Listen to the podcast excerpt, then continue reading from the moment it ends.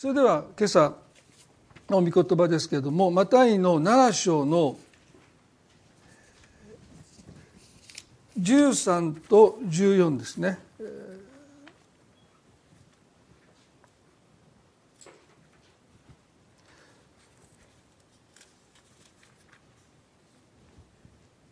マタイの7章の13と14です。門から入りなさい。滅びに至る門は大きく、その道は広く、そこから入っていくものが多いのです。命に至る門はなんと狭く、その道もなんと細いことでしょう。そしてそれを見出すものはわずかです。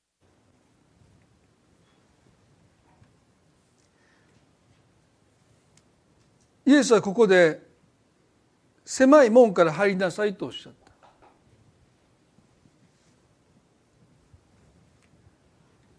何を意味しているのかですね。まあ皆さんもご存知だと思いますけどエルサレムは城壁都市なのでまあ町が城壁が町をこう囲ってるわけですね。そしてまあその城壁にはいくつもの門が取り付けられています。まあ、イエスの時代7つの門があったと言われていますけども、えー、ダマスカス門黄金門ヘロデ門セファ門あヤッファ門ライオン門フン門シオン門というですね、まあ、そういう門があっただろうと言われています。まあ、今も、えー、このいくつかの門あると思いますけども、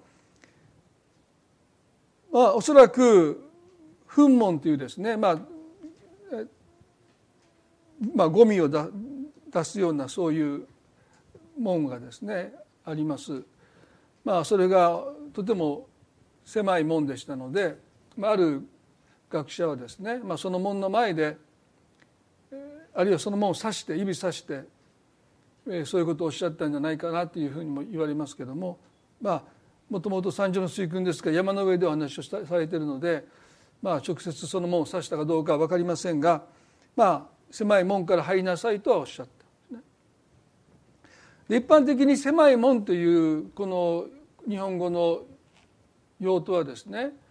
まああの大学高校受験の時に、まあ、難関校と言われるですねなかなか合格しにくい合格率が非常に低い難易度の高い、まあ、そういう高校であったり大学のことを指していますね。ですから狭き門というのは入りたくてもなかなか入れてもらえない門ですね。あの大学に入りたいなと思ってもなかなかそれは入れない、まあ、そういう意味で、まあ、狭い門というのは日本語では割と狭き門入りたいんだけど、まあ、なかなか入れてもらえないという、まあ、そういう一つの意味があると思いますね。でもイエスはここで狭い門から入りなさいとおっしゃった。だからもしこれが狭き門入りたいけど入れないっていうそういうもんであるならばまあちょっとイエスのおっしゃってることが矛盾しますよね。ですからここで狭い門とおっしゃったのは、まあ、私たちが一般で使う狭き門という意味ではなくて入ろうと思えば入れる。その覚悟さえあれば願いさえあれば入っていける。ただそれはとっても狭い、まあ、この狭さがどれだけ狭いかというと、まあ、今お見せしましたところではですねその道その門はなんと狭くその道もなんと細いことでしょうとおっしゃったので、まあ、おそらく非常に狭い人一人が通れるぐらいの狭さをイメージしてもいいのかもしれません。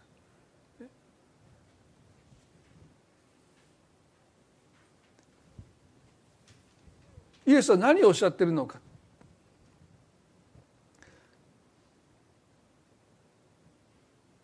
ルカの13章の中に、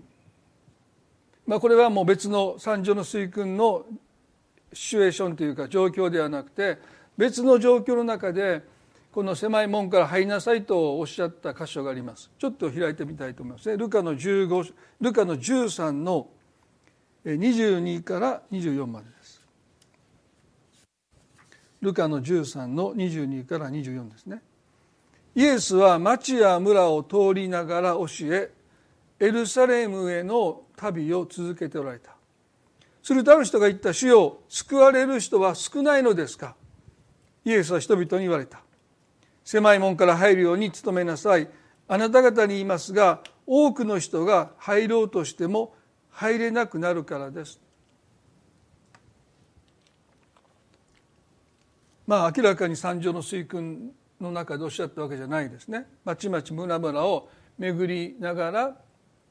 イエスは福音を語られましたそれはエルサレムに向かっていく旅路の中で立ち寄ったまちまち村々だと思いますけどもある人がおそらく弟子の一人がこんな質問をします「主よ救われる人は少ないのですか?」でなんでそんな質問したかというとおそらくまちまち村々でイエスの福音を聞いた人々がですねあまり反応しなかった。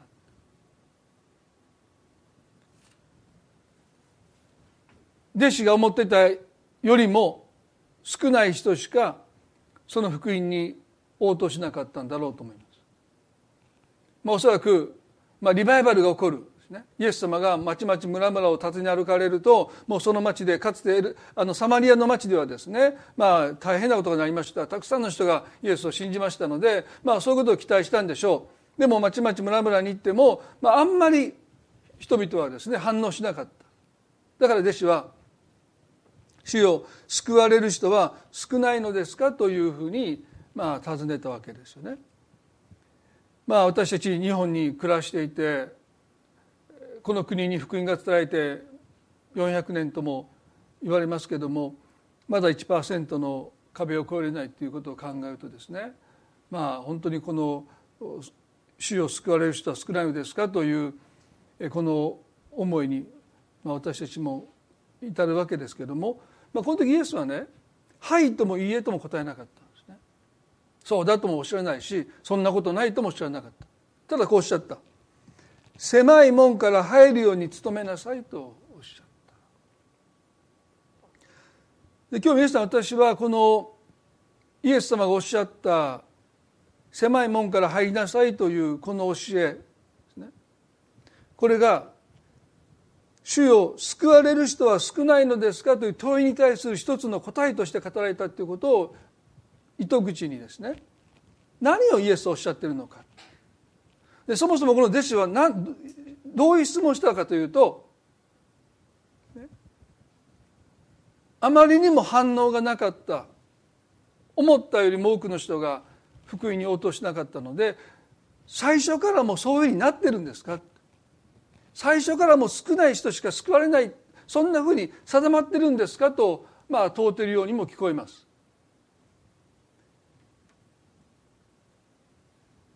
この質問は非常に神学的な質問ですよね。まあ質問している本人がそう思ったかどうか分かりませんが救われる人は少ないのですか？キリスト教の救済論救いに関する救済論という神学の中にこの予定論というのがありますね。予定論。でこれはこの弟子の質問に深く根ざしていると思います。誰が救われることになっているのか。少数数少ない選ばれた人だけですか？それとも全ての人が救われるんでしょうか？まあいろんな立場がありますね。でまあ硬い話ですけどもそこを少しだけあのお話しさせてください、まあ、それがないと今日の結論にいかないのでまあ主に2つの立場がありますね。一つはカルバンです。カルバン主義っていうのは、まあ、宗教改革者の一人ですけども、まあ、彼はですね人というのはもう全的堕落してる。だから人は自分の意思で神を信じることができないと教えました。ですから人は自分の能力によって自分の意思によって自分の判断によって神様を信じることがそもそもできないのでそしたらどうやって人が救われるかというと神様がその人を選んでくださってる。だから神様の選びイコールほぼ救いなんですね。神様がもう選んでくださってる。まあ例えばエペソの一章の中に世界のもといの置かれる前からキリストによって選ばれていると書いてますからね。もう世界のもといが置かれる前からもう神は人を選ばれてるんだ、まあ、ほぼそれが救いですよね。でそれに対してもう一つはですねアルメニウス主義っていうのはいや神様はもちろん人は堕落してるって、ね、でも神様が恵みを与えてくださるその恵みに人は応答することによって救われるんだという考えです。まあカルバン主義の教会はどちらかというと改革派であるとか長老派の教会ですね。そしてアルメニウスの、えー、主義の教会っていうのは、まあ、バプテストであったりまあ、メソディスト系ウェスレイの流れを組んだ、まあ、教会です。まあ、私個人はですねこのアルメニウス主義の教会が育ちましたのでまだビリー・グラハムという有名な伝道者が日本に来た時に私今でも覚えてますから日清球場に行ってですねそしてイエス様を信じる人は、ね、前に来なさいって言って、まあ、招きをされて子供の時に前に行った記憶がありますよ。でまあ、ですから恵みが与えられているその恵みに私たちは応答することで救われるんだというですね一つの立場。ですからまあある牧師はめちゃくちゃ長い招きをしますね。しつこいぐらい。まだいませんか？まだ遅くありませんって。ね。もうとりあえず応答を引き出そうとしてですね。ある人は20分ぐらい招いてる人がいるんですよ、ね、今日が救いの日です。今日皆さん決心して、ね、救われて家に帰ってください。ずっともう子供ながらにもう長いな思いながらですね。もうそういう記憶があります。それはほぼですね。アルミニウス主義の教会のまあだからクルセードとか大衆伝道っていうのは割とそういう主義の教会がしますね。で改革の教会そしたらもう救われる人が決まっているので伝道しないのかっていうわけでもない。この予定というまあ神様がすでに選んでくださっているのは運命とはちょっと違うんですね。運命っていうのはもう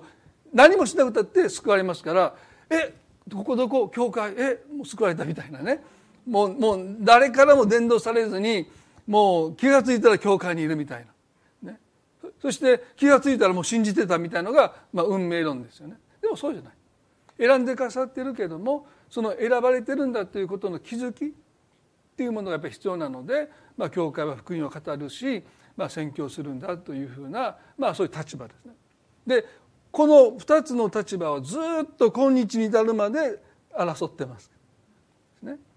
どっち側に属するのかということで、まあ、まだ今でも私もあの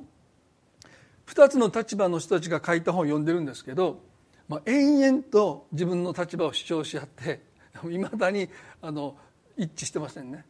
でそれは僕個人的にはですね同じことを言ってる言い方が違うだけだと私は思うんですけどまあ多分それを言ったあの進学者に怒られますけどまあ言ってることは言い方が違うけど同じやんかっていうふうに私は個人的に思うので、まあ、僕はねこの2つの立場をミックスした方がいいんじゃないかと、まあ、そんなこと言ったら怒られますけど、まあ、所詮同じことを言ってると私は思います。まあ、単立だから言い切れるんですけどどっちかに属してとは言えないんですけどねそんなこと言ったら進学の先生怒られますから。まあ、でも私はまあいわばも同じようなことを言ってるんだろうと個人的にはすごく思います。でそういうことを今日ちょっと皆さんと考えていきたいんですけども。まあ、私にとってですねもともとアルメニウス主義の教会にいたのでまあ神様の恵みに応答することがとっても強調されましたですね。で私はジェリーさんと出会った時にジェリーさんはカルバンカルバン主義なんですね。ですからね最初全然話が合わないあの言ってることがすごく葛藤するんですね。でもねジェリーさんを通して私は神様の主権っていうものをまあ頭では理解してたんですけどよりよく理解できるようになっていって今どちらかというとカルバン主義的な方に傾いてるかなと個人的に思います。やっぱり神様の主権だと思います。でも完全にこっちにはやっぱいけないですね。この緊張関係の中にいるべきだと個人的にはすごく思うんです。まあ皆さんそう思うかどうか分かりませんけども。そしてこのカルバン主義の教会がまあ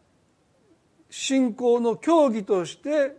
重んじているのがハイデンベルグ信仰問答というのがあるんですね。でこの中に神の摂理という項目があります問いがありますこれはまあほぼ神の予定神様があらかじめ人を選んでいるという考えの、まあ、根底にあるような考えですけれどもこんなふうに、えっと、問答がされているんですね。神の摂理についてあなたは何を理解してますか？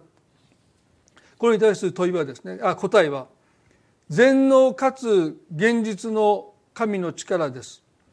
それによって神は天と地と全ての被造物をいわばその御手をもって今なお保ちまた支配しておられるので木の葉も草も雨も日照りも豊作の年も不作の年も食べ物も飲み物も健康も病も富も貧困も全てが偶然によることなく父親らしい見てによって私たちにもたらされるのですと。ですから神の主権とはこの人生には偶然がない。全ては神の御手を介して私たちの人生にもたらされるんだ。まあそれは私たちはアーメンですよね。もう多分私もそういうふうに語ってきたし、まあ、皆さんもそうだと思います。開かなくても結構ですけどもイザヤの46の10にはですねこんなふうに神様おっしゃった。イザヤの46の10で「私は後のことを初めから告げまだなされていないことを昔から告げ私の計画は成就し私の望むことを全て成し遂げる」という。私は後のことを初めから告げるんだ世の終わりもう最後の最後まで神様全てご存知でまだ起こっていない出来事を告げ知らせて私の計画は成就し私の望むことを全て成し遂げるとおっしゃった。まあ私は本当に神の主権を信じます。ね、そうだと信じます。まあ主の祈りの中であのある方がですねこんなことを感想を述べておられました。まあ、私が祈りっていうのは私たちの側にかかってないんだっていうことはですねびっくりしたって。いやいやそんなこと聞いたことないと。祈りっていうのは私たちがどう祈るのかどんだけ熱心に祈るのかってことだと思ってたのにいやそれは神様の主権だってね。だからそういう意味では私は神の主権というものを信じます。祈りとはまさに神様が成してくださった御業を感謝して受け取れるかどうかその心を私たちの中に養い育んでいくのが祈りの役割だと思うので願っていることをどう叶えてもらうのかそれをどう実現していくのかではなくて神様が計画された神様がなされたことを私たちがどう感謝して受け取れるのか、まあ、そういう心を私たちの中に作っていくものだというのはまさに神の主権ということがそこにもう色濃く反映されていると思うんですね。でこのことを、まあ、私は何の抵抗もなく全くそうだと思います。そして神の主権を教える一つの聖書の箇所としてブドウ園の例えですねマタイの20章の中に出てきます。早朝から働いた者たちがですね、まあ、一生懸命武道院で働きます。すると主人はですね9時になっても12時になっても3時になっても、まあ挙句の果てにはもう5時に出かけていって労働者へと入れてきて武道院で働かせます、まあ、5時に来た人はまあ1時間足らずでまあ仕事が終わって。で彼らは最初に支払いの列に並ばされてなんと一度一デナリを受け取ったわけですよね。でそれを見た早朝から働いた者たちはもっと多くもらえると思った。当然です。でも彼らも一でないしかもらわなかった時に、まあ、不服を申し立てて少なすぎるって。私たち朝からねあの日照りの中で一生懸命働いたのにこれはちょっと少ないって、まあ、文句言った。でね、でその時に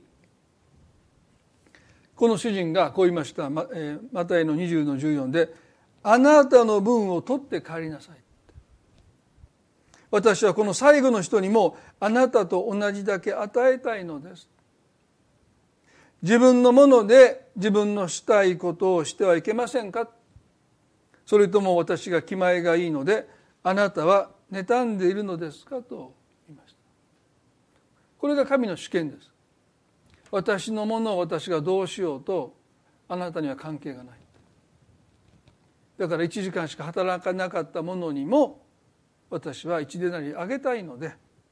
彼らにも生活があるので私は自分のお金から彼らに一でなり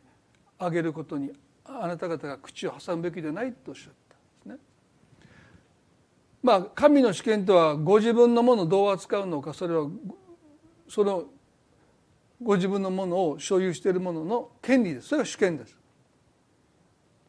だから救いっていうのはね神のものですから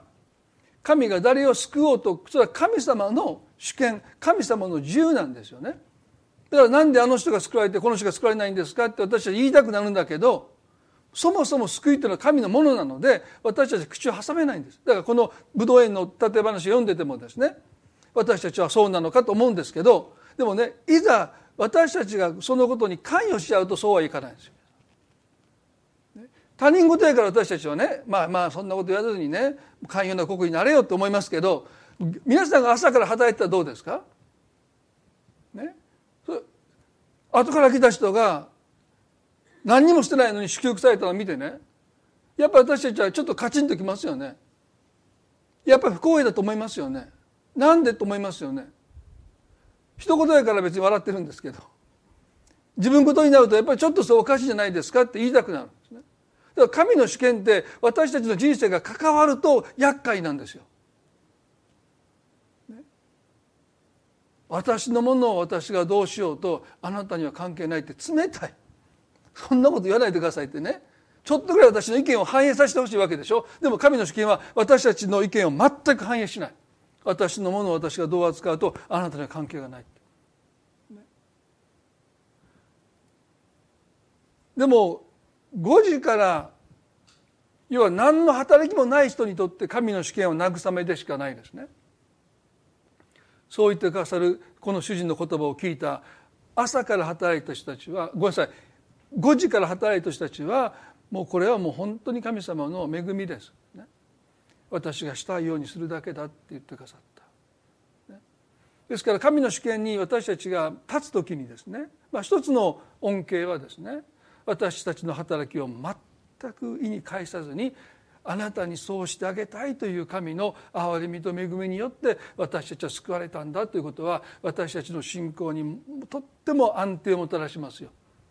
私があなたが私を選んでなく私があなたを選んだと言ってくださった御言葉もそうですけども世界のもといの置かれる前から選ばれたってピンとこないですけどピンとこないんだけどそんな前からもう選んでくださってたんだというこの選びの確かさっていうものはもう私たちがフラフラしたとしてもね、神様の選びは確かなので本当にこんな私で大丈夫なのかなって時々思ったとしてもその私を神が選んでくださったその神様の選びは確かなので大丈夫だという一つの安心はきますよね。ですから私たちはやっぱり神の主権というものにちゃんと立つべきだと思います。救いは神のもので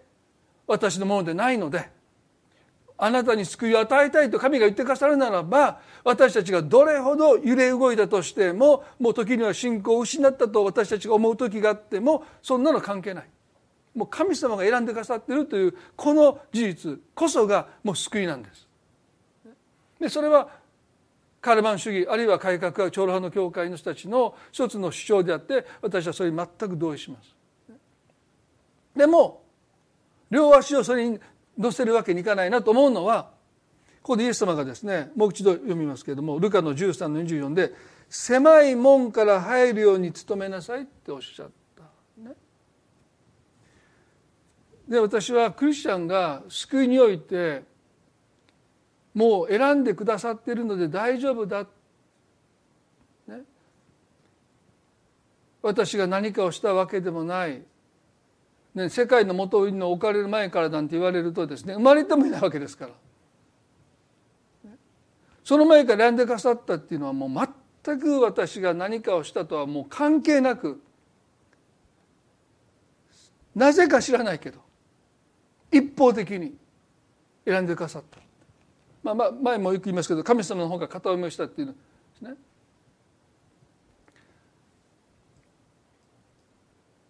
神様の方がずっと好きでいてくださったわけですから、ね、それに私たちは全く気が付かないでまあ鼻くそほじくったりとか前話しましたね、まあ、例えが悪いだとか怒られたんですけど、まあ、そのえいい格好して印象よくしようとして好まれようとして好かれるようなことしてじゃなくてもう全くそんなことに気が付かないでありのままでもうもう時にはもうね自分の全てをさらけ出してこっちは一切愛されようとする努力も受け入れてもらおうという努力もしないしないでいたのにもうかかわらず好きで好きで好きでいてくださったということを知るときに私たちはほっとしますね。あ別にもうこの方の前でいい格好しなくていいんだ。まあ、それは私たちにとってすごく大切な真理ですよね。でも同時になぜイエスはそしたら狭い門から入るようにとおっしゃるのかあるいは狭い門から入るように努めなさいというふうにおっしゃるのか。でこの「努めなさい」っていうね皆さん日本語は非常に弱いんです。ギリシャ語のですねアゴノゾアゴノえアゴニゾマイっていう言葉は力の限りとか持てる力を振り絞ってって意味なんですよ。だから狭い門から入りなさいというこの勤めなさいという言葉が持つニュアンスはですねまあ私のイメージですけども人が一人やっとこさ通れるぐらいのなんと狭くなんと細いとおっしゃったもうギリギリ人が体をこうちょっとこう横にしながら肩を抜きながらみたいなねもうなんとかかんとかこう通っていけるような狭いもんではないかそういうイメージなんですね。だからもうある意味でもう力もうスッと通っていくようなもんというよりもなんとなく力を込めて自分の体を通そうとして前に押し出していかなければ通らないんじゃないかって。あの私兵所恐怖症なんですね多分そう思うんです飛行機が嫌いなのは、まあ、一つは多分それだと思うんです。でね昔あの洞窟をね探検するあのなんとか探検隊みたいなのがあったあった時にねもう見てるだけでプチパニックになりそうな感じがするんですね。あこうあもうここんなところに頭から突っ込んでいってですよ。で水がちょっと増えてきてそこをね肩の肩外してるわけじゃないけどこっち肩入れてどうやって出んのかな最後。でずっとこう進んでいく時にねもう見てたらねもう分かんない。もうなんか全然関係ないのにもう自分の心がギューッとこうなんか圧迫されてきてですね。だから呼吸ができなくなってああもう僕絶対兵所恐怖症やってその時思ったんですね。だからもうまあ一回今日夜家から YouTube でまだ見てみたらどういう反応があるか分かりませんけどまあ今話しててもしんどいというかですね。だかもうあの映像はねもうもうもう見たくない。であのよくあのあの夢で見たのはですね生き埋めになる。あの昔炭鉱でねあの南米の方でこう炭鉱の崩れて何十日間かあの作業員の方が閉じ込められた時もう多分一日で僕パニックです。一日叫び回って走り回ってると思うんですよ。パニックになってね。想像しただけでももう無理と思いました、ね、まあ全然関係ない話なんですけど。でもねここでね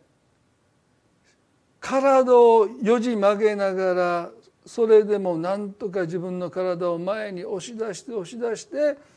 やっとこさ通っていけるような、そんな僕は狭いもんじゃないかなそれが務めなさいというこの力の限り節絞って狭いもんから入りなさいというニュアンスじゃないかと個人的にすごく思うんですね。でこの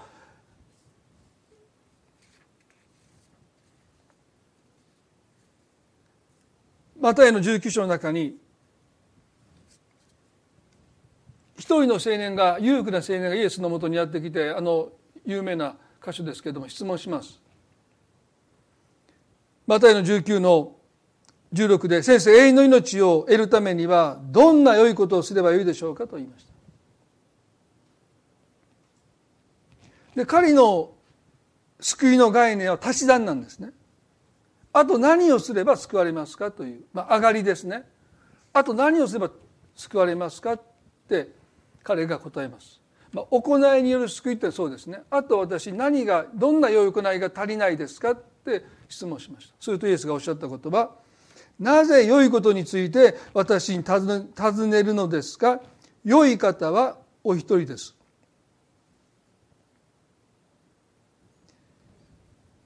イエスがおっしゃったことはあなたが救いに至るために必要なことは良いことではなくて良いお方だって。あなたに必要なのは私だとおっしゃった。なのになぜ私に良いことについて尋ねるのかって言いましたなぜ私を求めないのかそしてイエスはこうおっしゃった命に入りたいと思うなら戒めを守りなさいとおっしゃったんですね。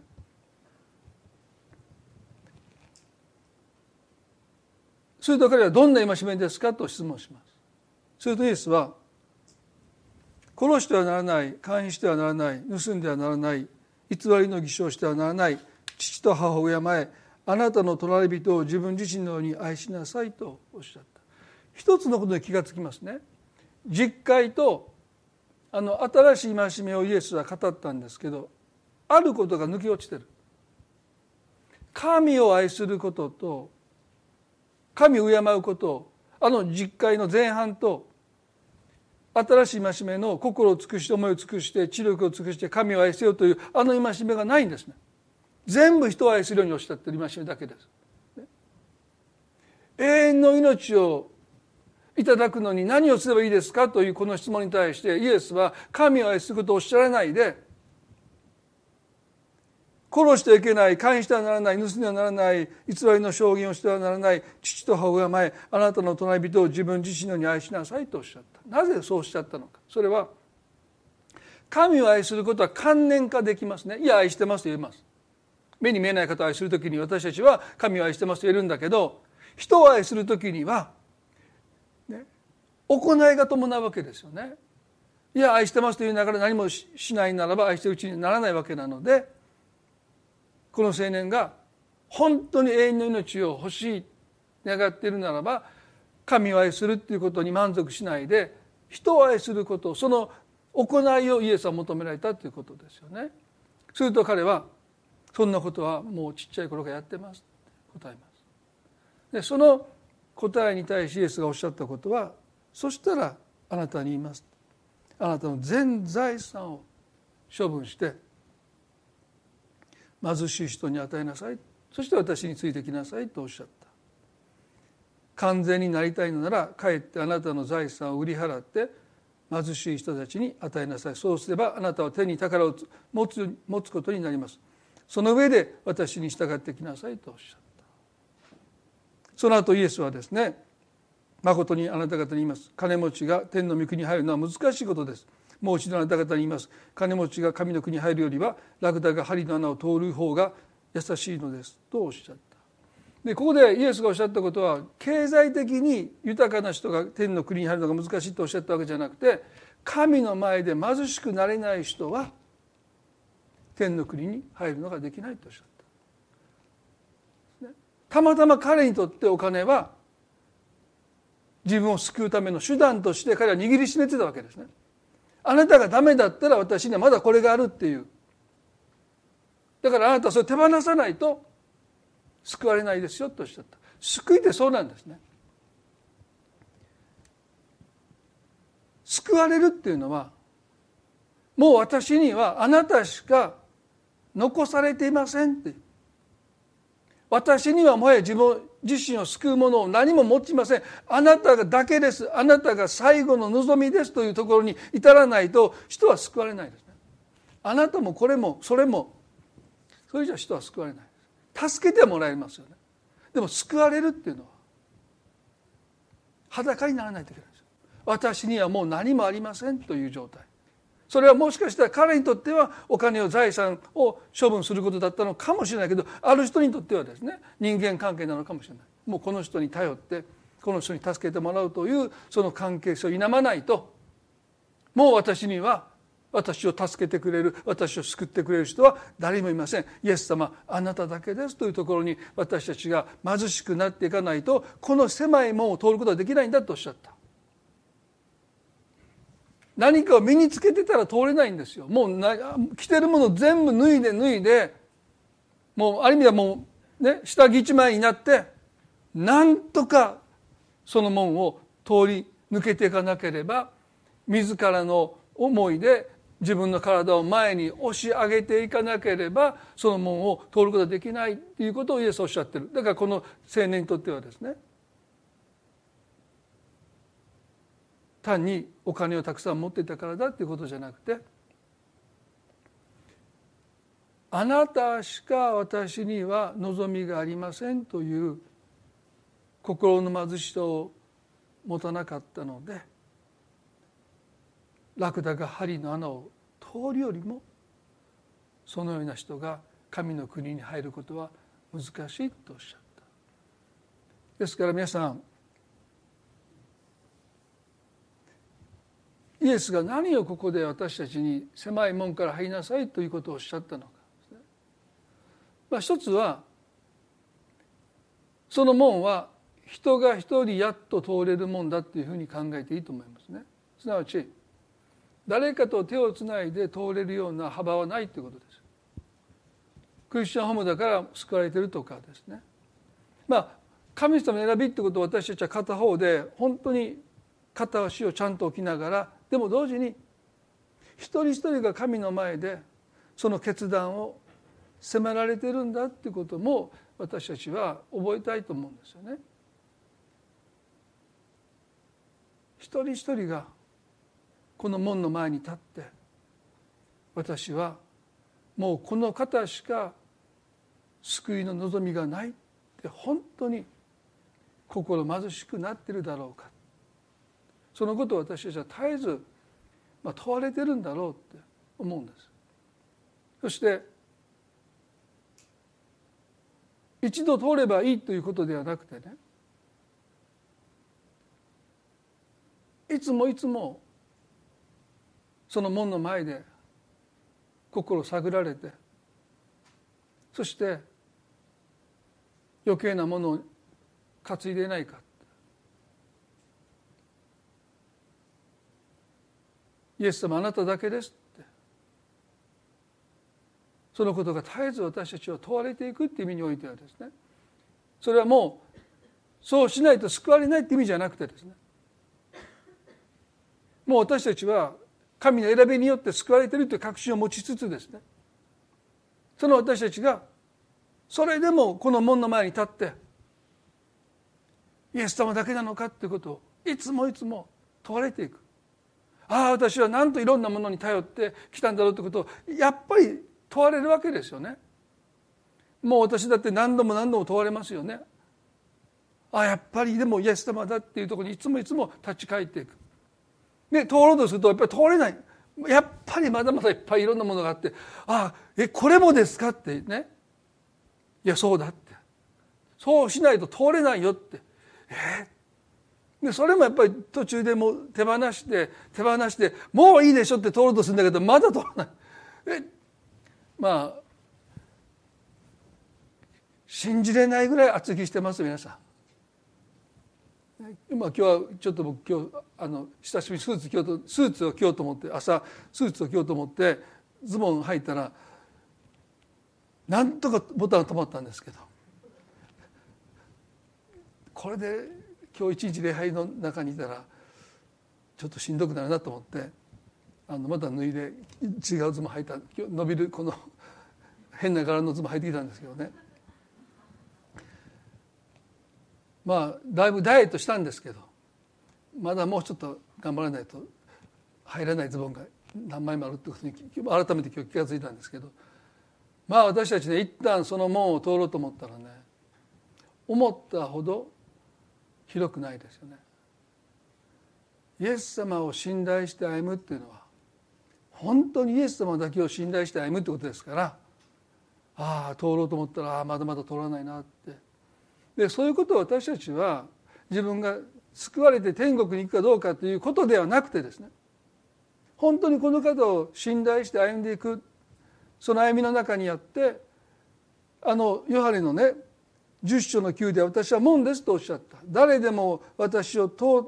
して入るなら救われますとおっしゃった。この救いっていうのは別に今言う救いというよりもね本当に神様との歩みの中で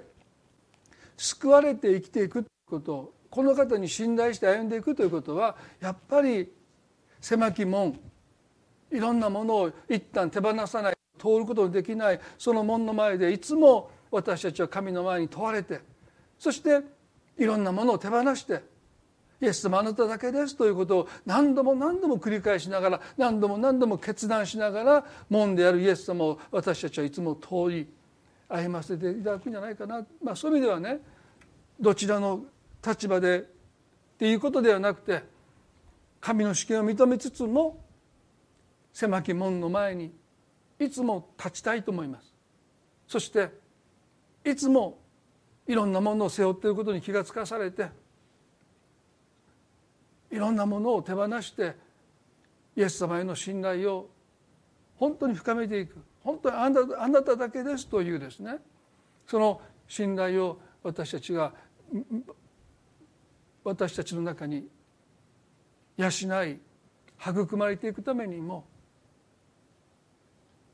救いに対して能動的になりたいです。あの「努めなさい」という言葉をねパウロは手元に同じ言葉を使って信仰の戦いを勇敢に戦いなさいと進めたんですあの戦いなさいという同じ言葉をパウロは使います。まさに自分を少しでも前に前に押しやるそういう一つの戦いを私たちはやっぱり忘れたくないな。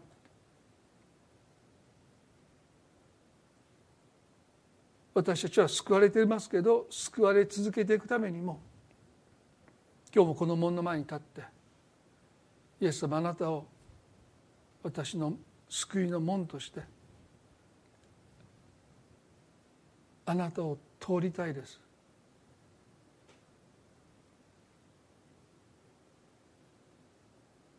あなただけが私の救いですと告白したいです。どうか私が抱えているものを手放すことを助けてください。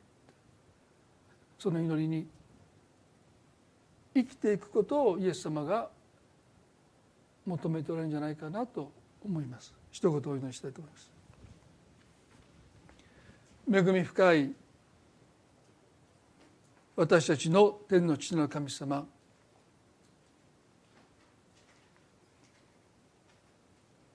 世界のもといの置かれる前から私たちをキリストにあって選んでくださったというこの驚くべき神の主権を私たちは心から感謝します。あなたが私を選んでなく私があなたを選んだと言ってくださった。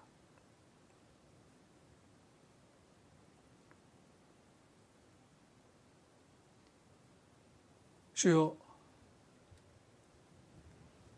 ここにいるまたインターネットを通して礼を守っている方々も含めてあなたが選んでくださった確かさは私たちが神様との関係においてあなたを遠くに感じようがそれは全く関係ない。あなたの選びが確かなので私たちは安心できます。しかし同時に私たちはいつもこの狭い門の前に立ちたいのです。多くの人は広い門大きな門を通っていくといつもおっしゃった。で私たちはあなたの前に立って本当にあなただけを信頼して生きるというその選び取りをしたいと思います。そんな窮屈にイエス様だけなんて言わないで時に私たちはそう思いたくなりますしあれもこれもっていろんなものを背負ってしまうかもしれませんがあなたおっしゃった狭い門から入りなさいとおっしゃった。私たちの信仰はある意味であの狭い門をなんとか体をねじらせながら前に進める時に育まれていくんだろうと思います。受け身ではやっぱり育まれない信頼があると思います。主よ神の試験に心を休ませながら同時に狭いもんであるあなたを私たちは自らを前に押し出していろんなものを手放しながらやっとこさ通ることを通してあなたへの信頼が深まると信じます。今日も私たちは狭い門の前に立っている。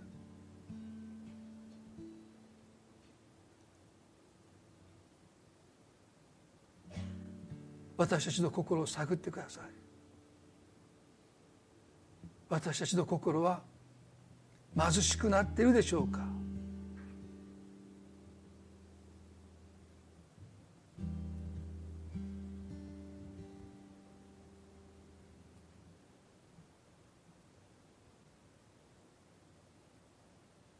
どうか一人一人の心あなたが探ってくださっあなたを助けたいと願っている。あなたを救いたいと願っている神は。あなたに貧しくなることだけを求めておられる。そして私についてきなさい。イエス様。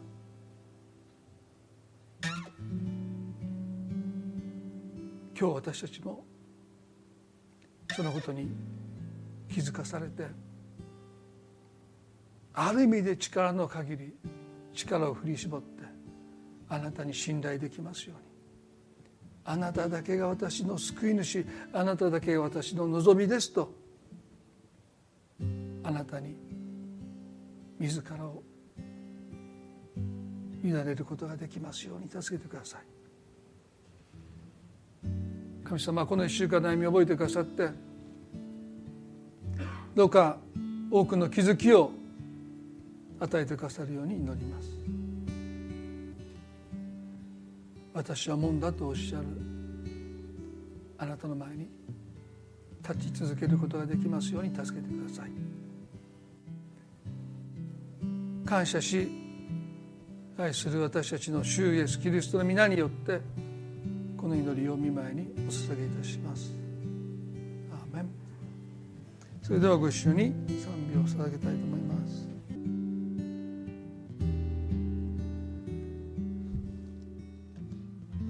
どうぞ目を閉じたまま。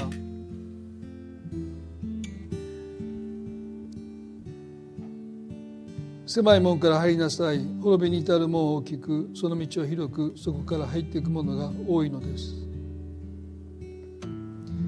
今日皆さんの中で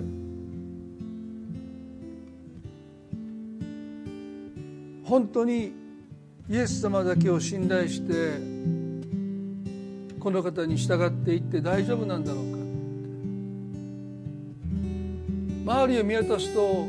あなたの周りの人はほとんどその道を選んでいない。あまりにも狭くあまりにも細い道に私たちは不安になってしまう。この道でいいんだろうか。今日もし皆さんの中でこれからどう生きていけばいいのか。本当にこの道で大丈夫なんだろうか。迷いの中にいる方がおられるならば主は今日狭い門から入りなさいあなたに声をかけていてくださると思います。このイエスの言葉を信頼して一歩を踏み出す信仰が欲しいと思う方は一緒に祈りたいと思うんですね。えー、その道にあなた行くの？誰もその道を通らないよって。本当にいいの？神様どうか狭い門から入る信仰勇気を私に与えてください。そう願う方いるならば短く祈りたいと思います。イエス様周りを見渡すと誰もその道に向かっていきません。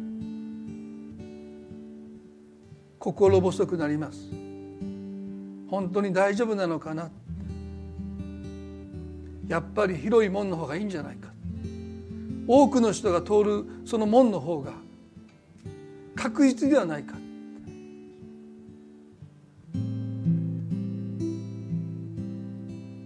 主は今日私たちに狭い門から入りなさいと声をかけてくださった。どうかあなたのその声に今日聞き従って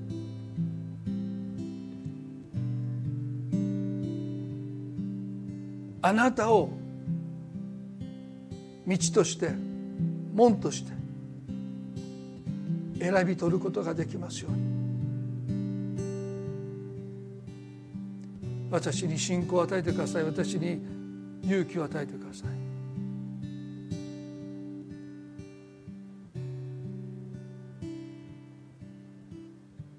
あなたが今日迷いの中にいる方がいるならばそう声をかけてくださることを祈ります